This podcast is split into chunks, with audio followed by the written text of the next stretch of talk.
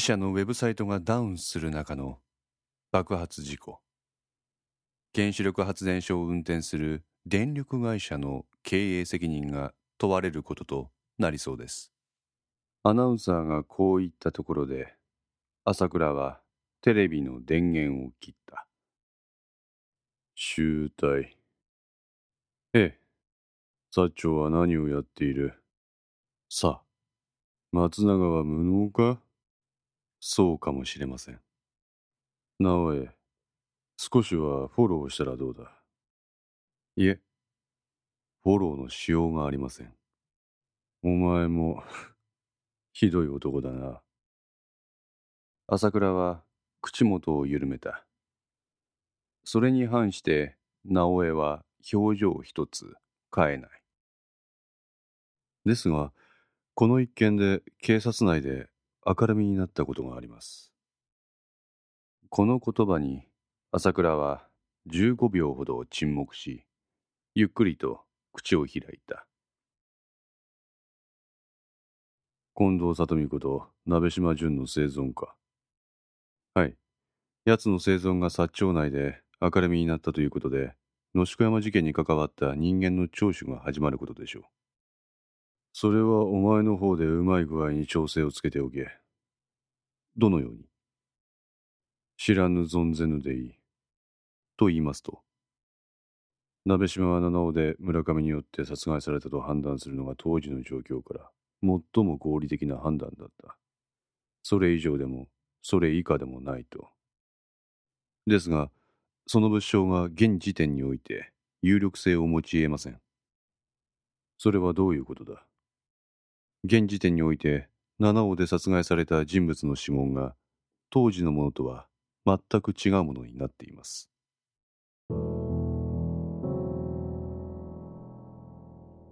何？あご存知ではありませんでしたか？いや初耳だ。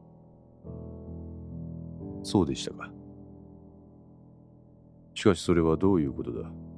県警のシステムに不具合でも起きているのか現状それが最も有力な線です。何者かが意図的にその情報を改ざんしたとも思えませんので。なるほど。となると、警察の情報管理のずさんさまで問題として出てくるのか。ええ。ちなみに、あそこのシステムはどこのメーカーのものだ？ドットメディカルです。ドットメディカル？ということは、そのドットメディカルが鍋島の情報を何らかの形で変えた。ということも考えられるということか。優先順位は低いですが、可能性はあります。ならばそこにもガーサーを入れねばならんな。それは県警本部において、現在準備中だそうです。そうか。そういう対応だけは素早いんだな。何せ、身内のことですから。ふん。朝倉は立ち上がった。しかし直江、お前はどうも感情というものを表に出さない。感情なんてものは、この仕事において足手まとい以外の何者でもありません。その冷徹さが俺は気に入ってるんだが、今一つお前の本心が測れないのが、ちょっとな。そうですか。そうだ。特捜から転落した私を引き上げてくれたのはあなたです。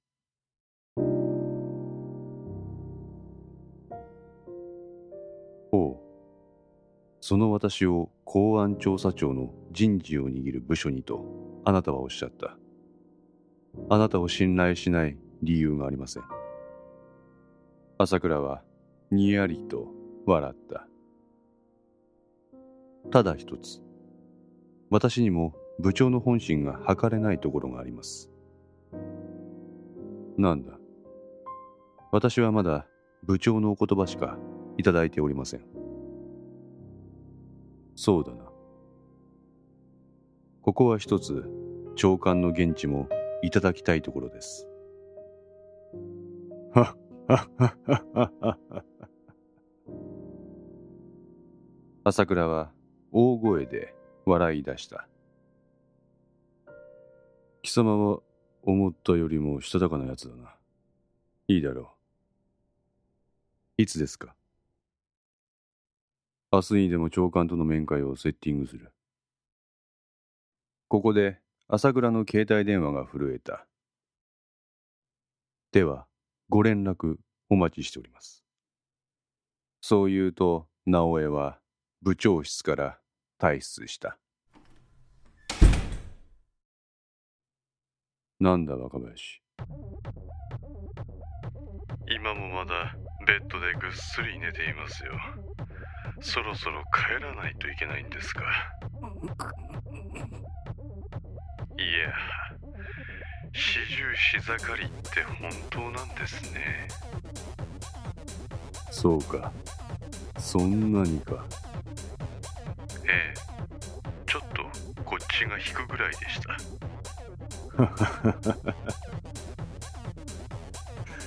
このゲス男め。いつになく朝倉の表情が豊かである。部長これは仕事ですよああ、わかっている。からかってすまなかった。こっちも必死なんですよなんとかして奮い立たせないといけないですから 今日のお前は愉快だな。自分の思い通りにあれを制御できるってのは俺にとって羨ましい限りだ。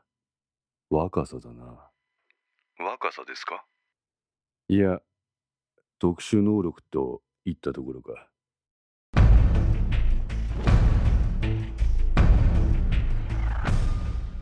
特殊能力？何のことですか？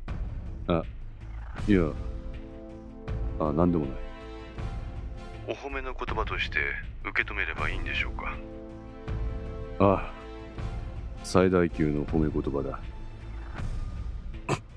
なんだこのゲスなやりとりは。では旦那の方は部長の方でよろしくお願いいたしますああ、慰めてやるよ。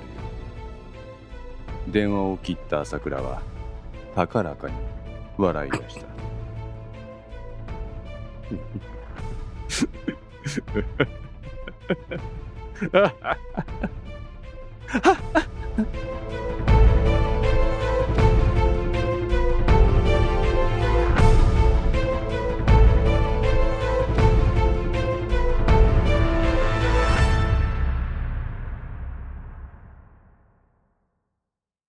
仕事の上で急な移動というものは混乱をもたらす。それは立花においても同じであった。部長職に就くことで日常の雑多な仕事から解放されると思いきや、彼の場合はそうはいかない。前任者である部長の小池田が急遽戦線から離脱することになり、独力で有志部長としての仕事を習得せねばならなかったためだ。もちろん、かつての有志部長である常務の小堀からの指導もあったが、細かなことまでは彼の指示でどうこうなるものではない。まさに暗中模索。立花は一刻も早く部長としての地位を確立させようと必死だった。それも先日の山形の激励があってのものだった。あんたは季節してこのタイミングでこのポジションを射止めた。しかし地方銀行といえどもこのポジションに上ってこれる人間はそれなりの実績と評価があってのもの。棚ぼただけじゃねえ。自信持ってこれから職務に励んでくれま。俺の力が試されとる。立花は副部長として部長を補佐していた当時の自分の姿を思い浮かべて想像力を働かせながら懸命に書類と向き合った。しかし立花の負担はこれだけではなかった自身の後任として副部長職に引き上げられた人間の育成も課せられていたのであるこちらは今まで自分がやっていた業務をそのままある程度の時間をかけて後任に引き継げば丸く収まるのだが彼の場合事情が違った。そう。金沢銀行における消費者ローンの不良債権問題である。あの言葉。さすが佐竹のお眼鏡にかなうやつや。早速システム的におかしなところが分かりだしとるハジャブ端末納入時にすでに特定の債務者の源泉や所得証明のスキャンデータがランダムに書き換わるプログラムが入れられとったことまでは分からんはずやあいつらは所詮ドットメディカルの人間。たかが SE 風情でそんな大元のプログラミングまで探れんわ仮にそれができたとしてもその仕組みを理解できるほどシステムに精通した人間は今のところうちの会社におらん。それ取りまとめることができるのは佐竹ぐらいや。でもその佐竹は幸い休暇中。あいつがおらんがやったら大したことねえやろ。次長のマットはそこまでの知識はねえはずや。立花部長。あんたがハジャブを総務部に斡旋したことは俺は知っとる。そのことをネタにあんたが疑わしいとか言っとる連中が校内におるっていうのも俺の耳に入ってきとるほやけどな部長。そんなもんは関係ない話や。部長は部長でその時の再選を総務部に提案しただけ。採用を決定したのは当時の本部や。な。山形部長は俺をフォローしてくれた。けどあの最後に言ったセリフは一体何やったんや。釣り上げるもん間違えんなよ。部長。部長。自分の名前を呼ぶ副部長の姿がそこにはあった。あああ。どうした？あの、支店から源泉の写しそのものを添付した紙の輪に上がってきたんですけど、これどう処理すればいいですか？あなんや？消費者ローンか。はい。データで送れって言ったんですけど、原本に勝るもんはねえやろとか言って、受理しろって言うんですよ。原本やとそれ書き換えれんから困るんやろいや。何言っとれんで？規則は規則やろ。イメージデータ送るように言って突っ返せば。原本は事務官に送れって言え。あ、でも、でもですよ。原本なんですから、これでいいんじゃないですか？だら、そんな例外認めたら今度からそれ OK になってしまうがや。んなことしとっと紙媒体増えてかなわんわや。ああ、まあ確かに。そもそも文書管理なんて意味わからん仕事に手かけられるのが嫌やからシステム入れ替えたんやがや。文書は能登の山奥で倉庫。俺らはデータで仕事。ダメなもんはダメや。いいがいや、立花部長。え？振り返ると、常務の小堀が立っていた。いやいや、支店も乗るまで躍起になっとれんて。そこは柔軟に対応してやれや。え？え、しかし、小堀は有志林業を手に取って、それをしげしげと眺めた。ああ、これは、あれや。何ですか？ほら、この担当者、今年入ったばっかりの新人や。そう言うと小堀は担当社員の箇所を指さして立花に見せた。なんかバッド戦男やったけど、頑張っとらんや。それがどうだと言うんですか新人やから多めに見てやれ。ダメですよ。支店の教育が行き届いてないからこんなボンミスやるんでしょ。まあ、そう言わんと。支店は支店で新人の頑張り本部にアピールしてやりたいんやって。なんなら、そいつここでスキャンして保存しておいてやったらどうやいや。でも規則です。まあそう固いこと言わんと。小堀は副部長から源泉の写しを取り上げて、有志部の女性行員にそれをスキャンして PDF にするよう命じた。あ規則、規則言わんと。営業店の支援するのも有志部の仕事やろ。PDF じゃなくって、たまたま写しそのものをうっかり送ってきただけやって。そこら辺はちょっと聞き聞かせてやれま。原本をそのまま事務官に渡せばそれで済むやろうや。うん、ですが、そういう例外作ってしまうと、今後同じ事例が出てくると、それ、有志部で対応せんといかんくなってコスト増えますよ。原本ね。え？聞いてますか、常務。え？ああ、おう。いや、何？そういえば、ここ数年、突合すらんな。え？ほら、ドットメディカルのシステム入れてから、原本は事務管理課で集中的に取りまとめて鈴の山奥の倉庫に保管しとるやろ。え、ええ。有志部に上がってくんのはデータだけや。原本は人目につかん人里離れた倉庫にひっそりと眠っとる。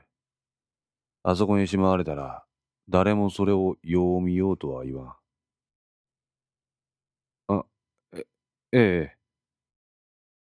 たまにはデータと原本の突合注文もせんといかんかな。え？そやな。なるほど。そうか。新人はいいヒントをくれた。わしはちょっと山形部長と相談してくるわ。え？なあ、立花部長。規則注文は時々メンテナンスしてやらんといかんが壁がほころんできたら塗り直す。規則を作るの。わしら役員。こいつを怠ったらわしらの存在にはなくなってしまう。部長。あんたもそれに近いポジションにおるんぞ。そう言って小堀は有志部を後にした。彼の背中を見送った立花はそのまま自席に崩れ落ちるように座った。おお終わった。部長どうします？この原本。事務官にそのまま渡してもいいですか？立花はこの問いかけに答える気力を持ち合わせていた。彼はただうなずくだけであった。矢先彼の胸元が震えた。とっさに席を立った彼は気分が優れないと言って席を外した。トイレの個室に入りそこに座って深く息をついた彼は携帯電話を取り出した。先ほどのメールは相馬卓からのものであった。何年って。この切羽詰まった時にメールなんか送ってくんなまいや。こうぼやきながらも彼はそれを開封した。本文には、片倉帰宅するも妻不在。妻は若い男と外出。片倉呆然とベランダで喫煙す。とあった。2枚の写真が添付されており、1枚はその様子を引きで撮ったもの。もう一つは一目見て憔悴している様子が伝わる片倉の表情をよりで抑えた絵であった。立花は何の反応も示さず、それを即座に転送した。はあ彼がため息をついたと同時に再び携帯電話が震えた。今度は通常着信のようである。はい。なんだなんだこれ。ああご覧の通りです。定的だな。あ、そうですね。どうした？声に元気がないぞ、立花。あ、ええ。まあ、ちょっと。なんだ有志部長としての重責に押しつぶされそうになってんのか あ、慣れないもんで。どうだ？順調にいってるか？聞こえてんのか？あ、はい、どうなんだ？大丈夫です。順調です。そうかはい。今日の報告は収穫だこの例は弾むありがとうございます。そのうちお前も常務だよ今まで通りうまくやってくれ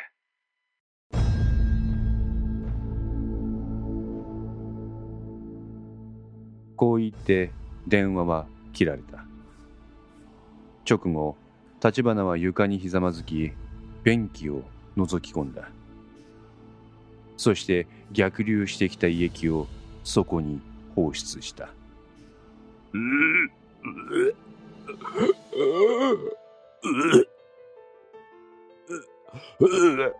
立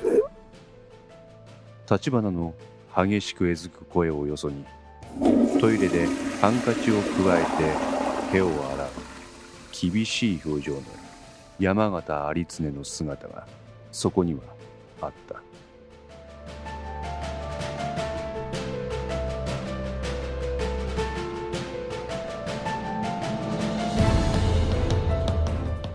この戦通いかがでしたでしょうか？このお話は毎週月曜0時に1話ずつ更新できるよう鋭意作成中です。ご意見やご感想がありましたら、ウェブサイトのコメント欄か、お問い合わせ、お便りコーナーからお寄せください。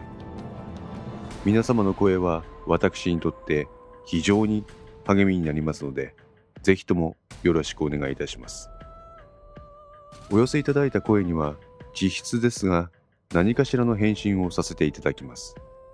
特にお問い合わせ、お便りのところからお寄せいただいた感想などは、ポッドキャストの中でも紹介させていただきます。また、iTunes Music Store の中のレビューも頂戴できれば嬉しいです。それでは皆さん、また来週、ごきげんよう。